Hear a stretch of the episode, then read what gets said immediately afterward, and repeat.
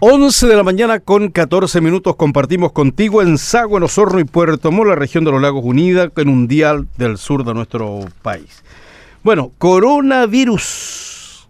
Bueno, todos oímos hablar, mucha gente escucha, deja pasar, será para desviar la atención, será para aquí, para allá, nadie entiende nada. Pero la mayoría de los chilenos están preocupados por la situación que se está viviendo y cómo se puede enfrentar las autoridades de salud, cómo lo están haciendo. Y por lo mismo, nuestro departamento de prensa ha contactado a el Hospital Base San José de Osorno, donde están los profesionales de la salud, entre ellos el subdirector médico subrogante, el doctor Jorge Mardones Monje, infectólogo. Aquí le damos la bienvenida contigo en Sago. Doctor, ¿cómo está? Buenos días. Buenos días, gracias a Radio Sago por el contacto. Eh, estamos dispuestos aquí a colaborar con lo que se pueda para mejor entendimiento de esta patología por parte de la ciudadanía. ¿Cuántos años infectólogo? Todo infectólogo estoy bastante tiempo acá ya. De hecho, he sido el único infectólogo durante 30 años acá en el hospital. Ahora mm. acaban de llegar hace un par de meses dos colegas más acá en el hospital. Ya. hace mucho tiempo que he estado trabajando yo acá. Pero para que la gente entienda, pues tenemos público de todos los sectores, ¿cierto? Y, y aclarar un poco. Infectólogo significa que usted atiende qué pacientes. No, en realidad la infectología en este momento es la especialidad de la medicina interna que está dedicada al estudio y al manejo de las enfermedades infecciosas, especialmente a las enfermedades eventualmente emergentes como la que estamos viviendo ahora. Ya. Y anteriormente, por ejemplo, ¿cuál le correspondió atender? Ver qué otros temas. No, tuvimos eh, el año 2009 cuando fue la epidemia de influenza H1N1, estuvimos a cargo del, del programa de manejo del hospital. Después, el año 2014, estuvimos encargados de la prevención eventual del ébola, que se alertó mucho en ese tiempo. El año 2017-2018 fue el tema de la fiebre cuga. Nosotros sí que hemos tenido bastante experiencia con este tipo de patologías emergentes que no son las habituales que presentamos. Claro que sí. Estamos siempre eh, en contacto con las enfermedades habituales, la influenza estacional, en este momento la, las patologías generales que se presentan día a día, claro. de todas las emergentes. Claro, y esas han sabido, sido, eh, han sabido enfrentarse, se ha encontrado el remedio, el medicamento, la inyección oportuna y, no se han repetido, porque recuerdo claramente la H1N1, una profesora de Frank, que me acuerdo que falleció, una señora de 60 años aproximadamente, eh, fue uno de los casos, no sé si falleció más gente esa vez. Eh, sí, bueno, esa esa influenza fue una variación del, del virus de la influenza existente. Entonces, como fue una variación en el, en el gen del virus, este virus fue absolutamente nuevo para la población y por eso es que mucha población se enfermó. Sin embargo, con el tiempo esto se ha ido controlando y prácticamente ahora es prácticamente una influencia más que llega todos los años. Ya, pero ¿se produjo una psicosis colectiva? Eh, sí, hubo bastante alarma pública en su momento. Explíquenos un poco qué es lo que es el coronavirus. Bueno, el coronavirus en realidad es una familia de virus que se llaman coronavirus. Sin embargo, eh, dentro de estos coronavirus hay muchos que causan cuadros como resfríos comunes que conocemos hace mucho tiempo nosotros acá. Eh, eso es un, eso es como una cosa que está permanentemente. Los coronavirus eh, son virus ya conocidos. Sin embargo, cada cierto tiempo, desde el año 2002-2003, han aparecido coronavirus nuevos y como son nuevos, el ser humano no tiene defensa para ellos. El primero que apareció fue uno que se llamó SARS, que apareció en Hong Kong el año 2002 y que causó mucha alarma, pero afortunadamente fue controlado rápidamente. Eh, después, el año 2011, me parece, apareció otro en el Medio Oriente que se llama MERS, que también está presente, pero en el Medio Oriente, no se ha expandido más. Y ahora apareció este otro que es un nuevo coronavirus eh, que se terminó denominando para, para que nos entendamos, COVID-19. Ya, ¿qué significa eso? En el fondo es una cepa nueva, de una familia ya conocida, pero es nueva.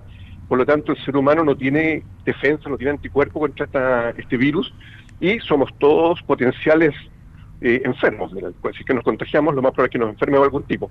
Ahora, lo que hay que dejar claro sí es que la enfermedad en sí tiene un espectro de aparición, desde cuadros leves hasta cuadros severos y en el fondo gran cantidad de pacientes hacen cuadros leves a moderados. solamente algunos son los que hacen cuadros más graves y se complican.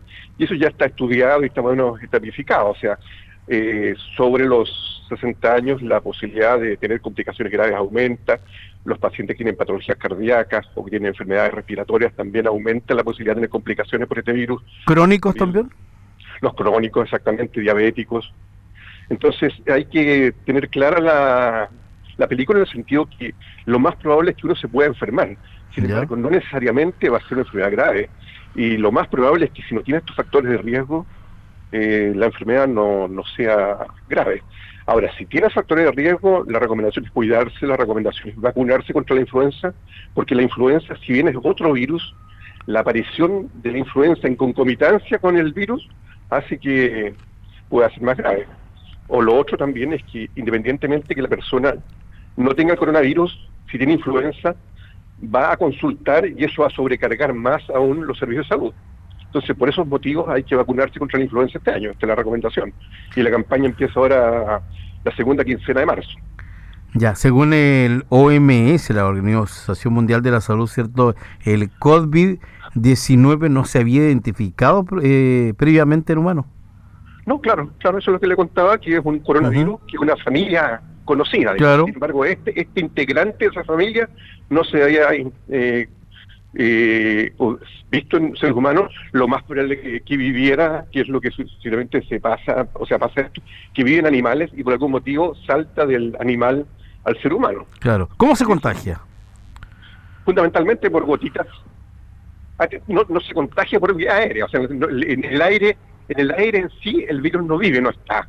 Ya. Se contagia por las gotitas, y las gotitas son las gotitas que emite la persona enferma al toser, al estornudar, y esas gotitas finalmente caen al piso, porque son gotitas relativamente grandes, al piso a un metro, un metro y medio del, del paciente que, que, las emite. Pero si uno está más cerca, existe el riesgo que se contagie con esto. Ahora, generalmente las gotitas tampoco entran muy fácilmente a las mucosas, a la boca, a la nariz. Entonces, la mayoría de las veces no tanto son las gotitas que uno inhala, las gotitas que uno respira, sino son las gotitas que están depositadas en superficies eh, y que uno topa y después sin darse cuenta se lleva las manos a la nariz, se lleva las manos a la boca, se lleva las manos a los ojos y ahí es como la persona se enferma. Entonces por eso también una de las recomendaciones principales en este caso el lavado de manos, el aseo de las manos con alcohol gel, más que el uso de mascarillas o el uso de respiradores, porque en el fondo si uno no tiene una relación de contacto muy directo, no se va a contagiar por la inhalación, pero sí por las superficies que pueda tocar las superficies en las cuales está el virus y después de una persona que haya tosido, que haya estornudado, eh, uno las toca y después se las lleva a la boca y eso eso hace que se contagie. Doctor Mardones, ¿cuáles son los síntomas, los signos? No, desgraciadamente todos estos virus respiratorios general dan síntomas muy parecidos. Síntomas muy parecidos. Da fiebre, fiebre alta, da molestias respiratorias, tos, tos seca generalmente. Bueno, y en los casos más graves ya empieza dificultad para respirar y compromiso mayor. Pero eso es un cuadro muy parecido a cualquier gripe, o sea, no, no es un cuadro totalmente indistinguible por la clínica de, de una gripe. Entonces, cualquier persona eventualmente puede tener estos síntomas y ser o una influenza o ser un enfermedad por coronavirus. Ahora, en estos momentos hay que ser también claro que en Chile no hay transmisión, por lo menos hasta lo que se sabe, no hay transmisión interna entre los países. Todos los casos que se han diagnosticado han sido casos que vienen del extranjero. Eh, la pareja de, de, Talca, marido y mujer, ellos vienen del extranjero y se contagiaron allá. El, la enferma de la clínica alemana Santiago también es una persona que estuvo en el extranjero y se contagió en el extranjero. Todavía por lo menos no han descrito casos han sido generados en forma local. Claro. Entonces también hay un llamado a la población de que en estos momentos la, la posibilidad de infectarse es, es muy, muy remota. Difícil, claro que sí. Claro, claro. O sea, puede ocurrir, pero es muy difícil, digamos. Claro, claro. Ahora, ¿pero qué pasa, por ejemplo, en el hospital de Talca cuando ocurrió, ya van dos casos, o tres, eh, otro en Santiago? Eh, ¿Qué medidas puede tomar un hospital, por ejemplo? No, las medidas ya están tomadas. El Ministerio ha tenido la precaución de hacer eh, eh, una preparación bastante, bastante intensiva. Ha sido también bastante previsor los servicios de salud porque han hecho ensayos de, de, llegada de pacientes. De hecho, aquí en Osorno ha sido un ensayo de un paciente que supuestamente llegó desde, de, desde Argentina entrando por el Cardenal Zamoré uh -huh. y se hizo todo el ensayo, digamos, viendo cuáles eran los puntos que había que mejorar. La, la idea un poco es esa, es hacer un ensayo también de descubrir los puntos que están falentes en la organización de, de las medidas de aislamiento, la medida de control, y estar preparado para resolverlo antes de que eventualmente llegue un paciente con la enfermedad real. Doctor Mardones, ¿existe un tratamiento hoy para el nuevo coronavirus? Eh, no, en realidad no existe una enfermedad, un tratamiento específico. ¿Vacuna? No, no, no, no. No, existen. No, el tratamiento es sintomático, vale decir, bajar la fiebre, controlar los síntomas, si el paciente tiene molestia respiratoria, aportarle oxígeno, por ejemplo, o aportarle algún tipo de ayuda para ventilar, pero tratamiento específico con el sentido de decir, oye, tómate esto y el virus se va a mejorar, no, no es así. ¿Cómo podemos prevenirla? Como les dije, digamos, el, lavado frecuente de las manos, evitar las aglomeraciones donde haya poder gente que esté resfriada, evitar visitar a los enfermos que estén con patología respiratoria y muy importante también la higiene del la higiene personal de los estornudo, o sea, no estornudar taparse la boca cuando uno estornuda con las manos, sino taparse con el con el antebrazo y tratar de de no contaminar superficies. Uso de pañuelos desechables adecuados, se usa el pañuelo y se elimina.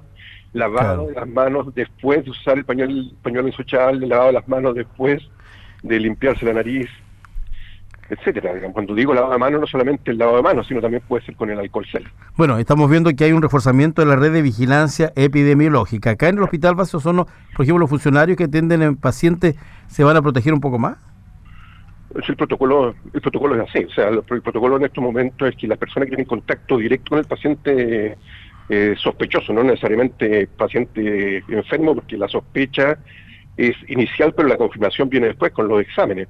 Entonces, todo paciente sospechoso eh, debería los funcionarios protegerse con elementos de protección personal y, por supuesto, con el lavado adecuado de las manos. Eso, eso también está protocolizado y los elementos en estos momentos están presentes. Claro que sí, hay una buena capacidad diagnóstica en nuestro país, ¿no? Eh, en estos momentos se ha implementado, sí.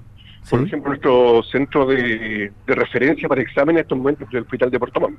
O sea, el caso que aparezca en, la, en el hospital en estos, eh, para llegar a un diagnóstico de laboratorio habría que mandar la muestra a Puerto Montt y ahí la confirmarían según los resultados. Bueno, usted más cercano a sus colegas en tema de salud se conocen más, pero estábamos viendo en varios medios de comunicación esta mañana que hay profesionales chilenos eh, que están haciendo estudios respecto a esto y cómo crear eh, una vacuna o algo para enfrentarla. Claro, pero todo eso es un proceso prolongado, o sea, largo. Porque no solamente hay que determinar una vacuna, sino también empezar a probarla y que esta vacuna no sea dañina, porque como todo, como toda cosa puede tener algún efecto secundario, entonces hay que tener mucho cuidado con, con el desarrollo de cualquier medicamento, cualquier vacuna nueva para ser usada en el ser humano. Todo tiene estos protocolos de tiempo y de ensayo que hay que respetar. bueno, pueden apurar esos tiempos. Que haya ingresado al país ya es un motivo de preocupación y segundo, se nos viene otoño-invierno. Eh, sí, eso es cierto, digamos, lo más probable es que las temperaturas empiecen a bajar ya y las posibilidades de enfermedades respiratorias empiecen a aumentar. Entonces también eso puede confundir un poco, porque no solamente va a andar circulando el eventualmente no va a andar circulando solamente el coronavirus, sino que además va a andar circulando el virus del resfrío común, el virus de la influenza, entonces para una serie de virus que están dando vueltas y que dan síntomas parecidos. Es por eso que nuevamente reitero la necesidad de la, de la, vacuna influenza para toda la población susceptible. Claro que sí. Bueno, curiosamente, no sé si el matrimonio son médicos ambos, no son los primeros infectados que han llegado a Chile. Eh, sí, ah. es una cosa anecdótica, digamos. Es cierto. Doctor, eh, director perdón, subdirector médico subrogante del Hospital Base San José de Osorno, doctor Jorge Mardones Monje, nos ha contado un poco más del coronavirus. Finalmente, ¿alguna llamada o recomendación, eh, tranquilidad a la gente? Sí, por supuesto, como les conté hace un rato, todavía no se ha evidenciado que hay transmisión interna entre el país. Los casos que han llegado han sido casos que se han contagiado en el extranjero. Por supuesto que esto es una situación dinámica, una situación que puede ir cambiando de, de momento a momento y bueno, yo entiendo que hay un monitoreo exhaustivo de, parte del, Ministerio de todas las condiciones de los nuevos pacientes, los pacientes sospechosos y según eso se irá decidiendo los pasos a seguir.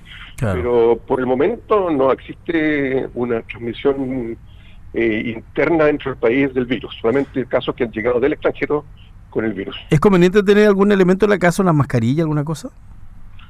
Eh, mascarillas no, no, son necesarias, salvo, salvo eventualmente que hubiera un paciente enfermo en la casa, pero eso ya requiere otro tipo de definiciones. Lo que sí, eh, bueno, adecuado insumos para el lavado de manos y eventualmente el uso de alcohol gel. Eso es, como digo, lo más recomendable. Alcohol gel. Ya, sí, porque dice que hasta en la calle ya comenzaron a vender estas mascarillas. Hay que tener cuidado con eso. ¿eh? Sí, sí. Una mascarilla en la calle también se puede llenar de cosas. Claro, en el fondo la mascarilla es un, a veces puede ser una falsa seguridad, porque si bien es cierto, eventualmente podría proteger ante un estornudo directo, hay que recordar que en la superficie externa de la mascarilla quedan depositados los, los, los microorganismos que no lograron entrar. Entonces, al sacarse la mascarilla, puede ser contraproducente, porque hay una concentración alta de microorganismos en la superficie de las mascarillas y al sacársela puede contaminarse las manos y si no se realiza un adecuado lavado de manos después puede eh, puede contaminarse la persona. ¿eh? Entonces, hay que tener cuidado. O sea, no es una, no es una prioridad la mascarilla en estos momentos. Ok. ¿El aire que respiramos nosotros cómo es hoy día? Reguleque, a mano. La contaminación ambiental no ¿Sí? complicada. Eso seguramente el, el periodo más frío van a empezar ya la... Con la leña y todo eso. La leña, los fuegos, claro, que contaminan con el humo y eso también puede incidir en la patología respiratoria. Entonces, hay múltiples factores acá y la recomendación en general es cuidarse, o sea, tratar de llevar una vida ordenada, tratar de no exponerse innecesariamente a condiciones de riesgo. Exactamente. Es posible, por supuesto, hay gente que no puede evitarlo, pero si es posible evitarlo, tratar de hacerlo. Bueno, es invaluable el todo el aporte que nos hace que es bueno conversar con los profesionales que están en directa relación con estos temas, como el infectólogo, el doctor eh, eh, Jorge Mardones Monje, subdirector médico subrogante Hospital Base San José de Osolo. Ha sido un gusto, un agrado, puertas abiertas en Radio Sago cuando quiera, porque estos temas ustedes mismos saben, uno a veces habla cosas pero no sabe mucho, en cambio ir directo al profesional que eh, entendió la materia nos ayuda a todos. Bien, muchas gracias. Ha sido un placer hablar con usted. Gracias, Radio Sago. Gracias a usted. Ahí estaba, pues, las palabras del subdirector médico subrogante Hospital Base San José Osorno el doctor Jorge Mardones Monje, infectólogo, y el tema del coronavirus y la forma de enfrentarlos cuando ya está presente en Chile con tres casos.